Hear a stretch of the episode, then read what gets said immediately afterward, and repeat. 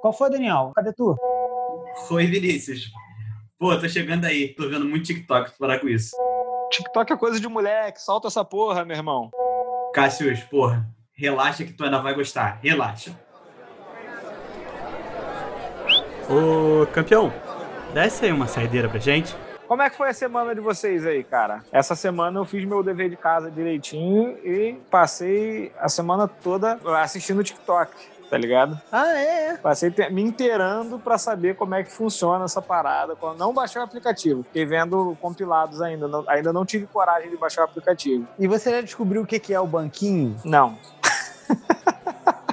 Mas sabe o que é o mais legal do TikTok? Hum. Primeiro que é o feed infinito, que feed infinito são coisas que te prendem ali pra sempre, né? Aham, sim. Mas eu acho o algoritmo dele muito bom. Por exemplo, hoje em dia o algoritmo do Facebook, ele só vai divulgar a sua página se você pagar. Certo. Sim. Instagram, ele tem aquele algoritmo dele que você começa a perder as pessoas que você segue, porque, por exemplo, você não vê a pessoa há muito tempo, ele entende que você não quer ver ela, mas às vezes você vai ter uma surpresa ali vendo aquela pessoa, entendeu? Entendi. Aham. E o TikTok, ele separa entre a aba de quem você segue e a aba de feed dele. A aba de feed, cara, tu acha de tudo. Eu acho que é dessa forma, tá? Pelo que eu entendo de algoritmo. Não porque eu já tenho estudado o algoritmo no TikTok. Mas pelo que eu entendo, tipo assim, o tempo que você perde naquele vídeo indica que você quer ver coisas que se relacionam com aquilo. E aí, tipo assim, o que você segue tá lá, porque, tipo assim, você sempre vai ver eles, e o que você não segue, ele vai montando esse algoritmo, mas ele não te deixa de te apresentar coisas. Por exemplo, eu tenho, ó, eu vou falar aqui pra vocês, isso é um bagulho que eu nunca vi em rede social nenhuma, tá? Eu tenho 22 seguidores no TikTok. Certo. Eu tenho quatro vídeos lá. Um vídeo meu tem 27 visualizações, o outro tem 41, o outro tem 227, o outro tem 231. Nossa. Quer dizer, então não teve nada a ver com pessoas que estão te seguindo. Não. E tipo assim, ele mede view, like e comentário. Você vê que, que os vídeos não tem like nem comentário, mas eles têm muito view, entendeu? É, pois é, esse é o tipo de experiência, por exemplo, que o Cássio, com o dever de casa dele, não vai alcançar, porque ele não baixou o aplicativo. Então eu fiz meu dever de casa errado mais uma vez na minha vida, né? Tipo, só um retrato da minha vida acadêmica. É só o padrão. É, não, mas eu vou, vou admitir que eu queria realmente tocar no assunto do TikTok só pra voltar a falar do Mario, porque eu fiquei chateado com a esculhambação dele lá no Pânico. Eu não gosto do trabalho dele, acho uma merda, mas eu achei muita sacanagem. Mas como é que foi? Eu não vi. Eu vi só que o nego tava criticando e tal, que ele foi lá pra ser zoado. É, ele foi lá pra ser zoado igual o Coringa foi lá pra ser zoado no programa do, do Jô Soares gringo lá. Eu vi muita gente falando o seguinte, eu vi na verdade um cara, eu tava vendo o Luba na Twitch e ele tava vendo o vídeo do Michael Custer. Então, tipo, é que ele tava falando que, cara, eu não sei se ele foi necessariamente humilhado, eu também não vi o vídeo inteiro pra saber, mas, tipo, eu acho, tipo assim, a internet deve muito ao pânico.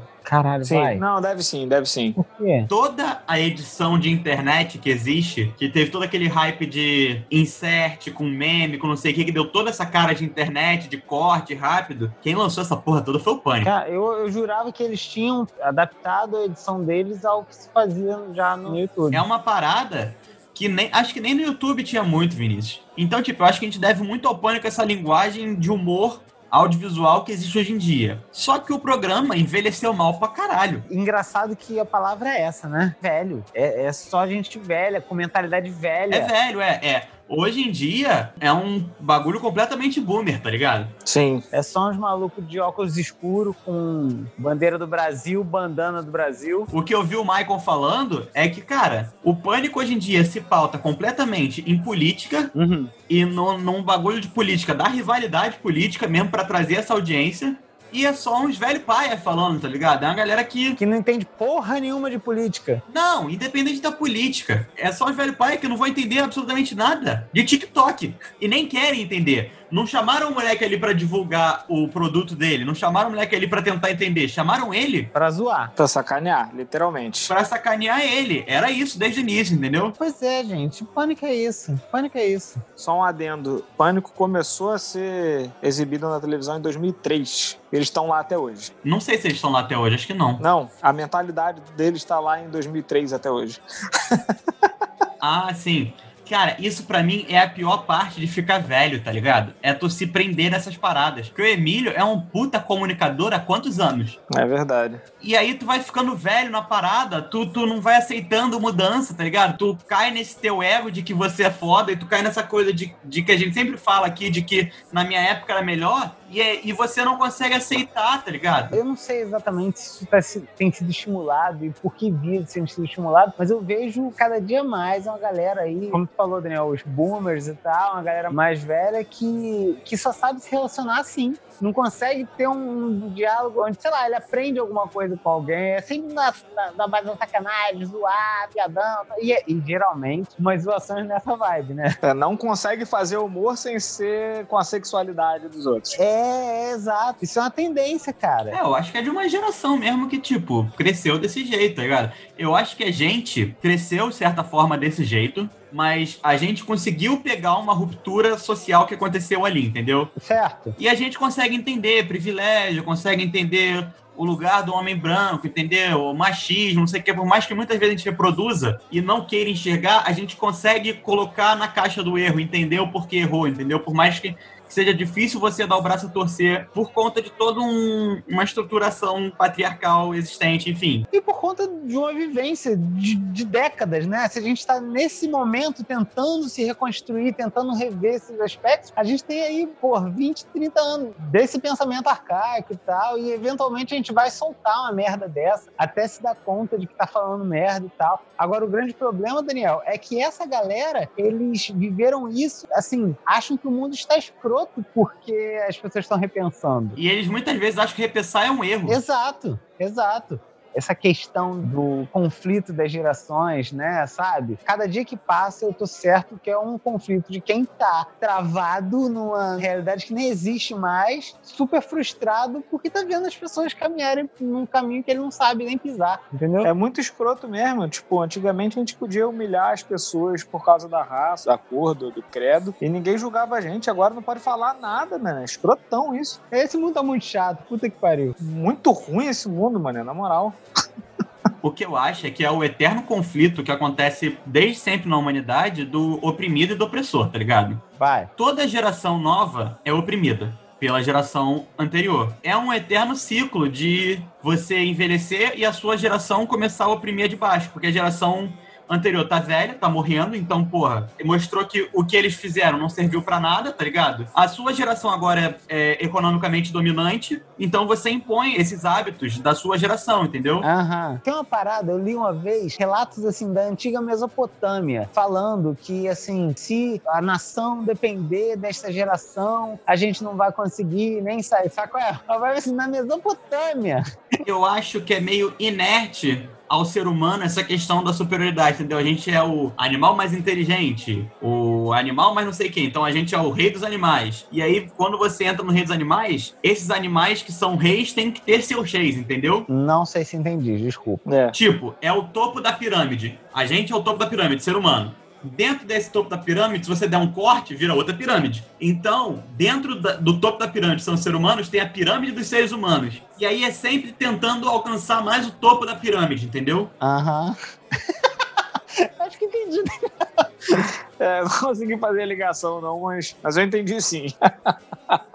O que, vocês acham? Uma vez que a gente tem essa compreensão de que essa fórmula tá aí rolando, né? Desde a antiga Mesopotâmia e tal. Eu não sei se isso é algo da nossa geração de compreender isso, é, ou se aconteceu nesse momento. Qual a responsabilidade? Qual é a implicação que vocês acham que a gente tem, uma vez que a gente compreendeu isso, para mudar isso? O que, que a gente pode fazer nesse sentido? Tem um negócio que é o seguinte: toda geração se acha a geração salvadora, a geração que tem melhor visão e tal, isso é fato. Porque, enfim, você tá dentro daquela geração. Você cresceu com os melhores recursos do seu tempo. Eu acho que o conflito entre a geração vigente e a geração vindoura sempre vai existir. Beleza, é o que temos falando até então. Existe um quê de rebeldia na geração vindoura, uma quebra de cultura com o que já existe. A rebeldia no sentido gostoso dela, na verdade. Sim, exatamente. O que eu acho que cabe à nossa geração agora é o não enfrentamento, entendeu? E o que, que é o não enfrentamento? É, uma, é um acolhimento? É não fazer nada. Eu tô fazendo direitinho então, tá aí. É o acolhimento, é o acolhimento, a palavra é essa. Nem acolhimento, tipo assim, cara, é, é a vez deles, entendeu? Então você acha que isso é, isso é uma característica da nossa geração? Eu acho que pode ser. E, e se acontecer, vai ser o que vai marcar a nossa geração pra não ser igual a todas as outras, entendeu? Eu acho que esse é o diferencial da nossa geração mesmo. Porque, assim, gerações anteriores, elas se sentiam a salvação, a geração salvadora né, do universo. E eu acho que a nossa geração foi uma das primeiras ali que começaram a perceber que, na verdade, a gente é um monte de merda. Que a gente tá fudendo o planeta assim, sem parar. Então, abraçar a próxima geração, ao mesmo tempo é admitir que a gente é porra nenhuma, e eu acho que faltava isso desde o começo. Admitir que é um merda. Cara, eu fico pensando é isso, de alguma forma precisa, precisa caminhar esse trajeto mesmo. Eu não, eu não quero ser mais uma reprodução de um ciclo. né? Eu sei que isso é, isso é outro clichê, né? O medo de ser quem seus pais foram, né? Enfim, eu acho que, por exemplo, quando a gente traz esse lance assim, né, de não estou entendendo o que caralhos está acontecendo com a internet, com esse lance do TikTok, por exemplo. Mas quando a gente não, não entra numa vibe de que assim, isso é, é maluquice, é né? Isso não faz sentido nenhum, isso é idiotice. É, quando isso acontece, assim, acho que já perdemos o jogo, né, cara? A gente já, já reproduziu. Exatamente. A questão de você entender a cultura da próxima geração como uma cultura e não como uma degeneração da sua cultura já é um ponto importante. E, e é um caminho tão fácil, amigo. É tão intuitivo você fazer isso. Falar assim, "Ih, puta grila, não sabe nem fazer, né? Não- na minha época, no meu tempo. E eu sinto que isso bate muito em mim, porque eu sinto que eu tenho ali um negocinho de Peter Pan, entendeu? Ah, é? Se o jovem tá fazendo alguma coisa e eu tô me sentindo um tiozão deslocado, eu fico mal de verdade. Eu fico tipo assim, caralho. E aí, né, o primeiro instinto é a gente criticar. Você entra em instinto de ataque, tá ligado? Você- fica acuado, tá ligado? E aí tua pupila dilata, e aí, porra, tu procura uma jugular. Irmão, a gente, na real, na real, nosso cérebro ainda não entendeu que a gente saiu da savana, entendeu? A gente vive em luta e fuga, brother. Eu entendo a geração né, anterior se sentir acuada com, né, com os métodos, né, os protocolos da atual geração, porque você se sente de alguma maneira perdido ali, sem saber como, né, como se portar, sabe, como se utilizar daquele novo cenário e tal. É meio desesperador mesmo você simplesmente se ver num cenário novo que você nem viu que surgiu. De repente você tá nesse cenário, né? A mesma sensação que eu tive quando fui no Subway pela primeira vez, tá ligado? Todo mundo já tinha ido, eu nunca né, nem sabia do que, que se tratava, entrei e aí eu perguntei lá, eu, eu quero um sanduíche desse aí, qual pão? Sei lá, qual que tem? Não, qualquer um, bota aí. Aí começa a perguntar um montão de negócio, qual molho? Falei, Qual molho que tem? Não sei o que vocês estão falando, sabe? Tipo, é, é complicado você se, se ver diante de novos protocolos que você não tá habituado ainda. Então, assim, eu, eu imagino que a, a geração anterior à nossa passou isso com a gente e, naturalmente, a gente, se não já está passando, vai começar a passar com a nova geração, né? Ô, amendoim! Qual é, amendoim? Chega aí, 4x10? Pô, faz 4x10 aqui comigo. A Claudio Hanna adotou uns animaizinhos, dois, dois cachorros, e aí devolveu pro abril que ela adotou, cinco meses depois, porque eles estavam zoando plantão na casa dela. E aí isso tá dando uma repercussão danada na internet, não sei se vocês viram. Eu cheguei a ver. E aí, cara, o que, que vocês acham? Eu acho que é na filha da puta. É, assim, eu acho que pode ter algum outro fator que a gente desconhece e é difícil de julgar sem saber. Mas a princípio é filha da puta. Foda-se. Não volta pro abril, cara. Tenta entregar pra alguém. É porque, na verdade, o abrigo faz essa- esse serviço de repassar para donos, né? Eu fico impressionado com o RP dessa galera, tá ligado? Porque ninguém fala, olha, pô, Cláudio, olha só. Vai na merda. É verdade, é verdade. Porra, tu vai entregar, tu adota a porra do cachorro, fala, porra, Cláudio Hanna adota cachorro. Cláudio Hanna, porra, é foda. Cláudio Hanna ama os animais. Matéria no Terra, do lado do Caetano estacionando o carro no Leblon. Porra, aí tu vai lá e devolve o cachorro, essa porra não é roupa, irmão. Devolver o cachorro só se você for o Bolsonaro e tiver roubado o cachorro dos outros. Cara, mas você tá falando aí, eu não consigo me manter nesse assunto quando depois você fala que não consegue entender a cabeça do, do relações públicas dessa galera. Porque essa semana uma cantora gospel famosa fez uma porra de um clipe com a mulher que apanhava do marido e no final do clipe a moral é que ela orava e o marido voltava pra ela. Meu Deus do céu. Mas caraca, 2020, irmão, 2020. É triste, né, cara? Tu não sabe nem como reagir. Porque dá vergonha, dá raiva, dá tudo ao mesmo tempo. É isso. É isso. Vamos puxar o barco, galera. Continha aqui, lindão.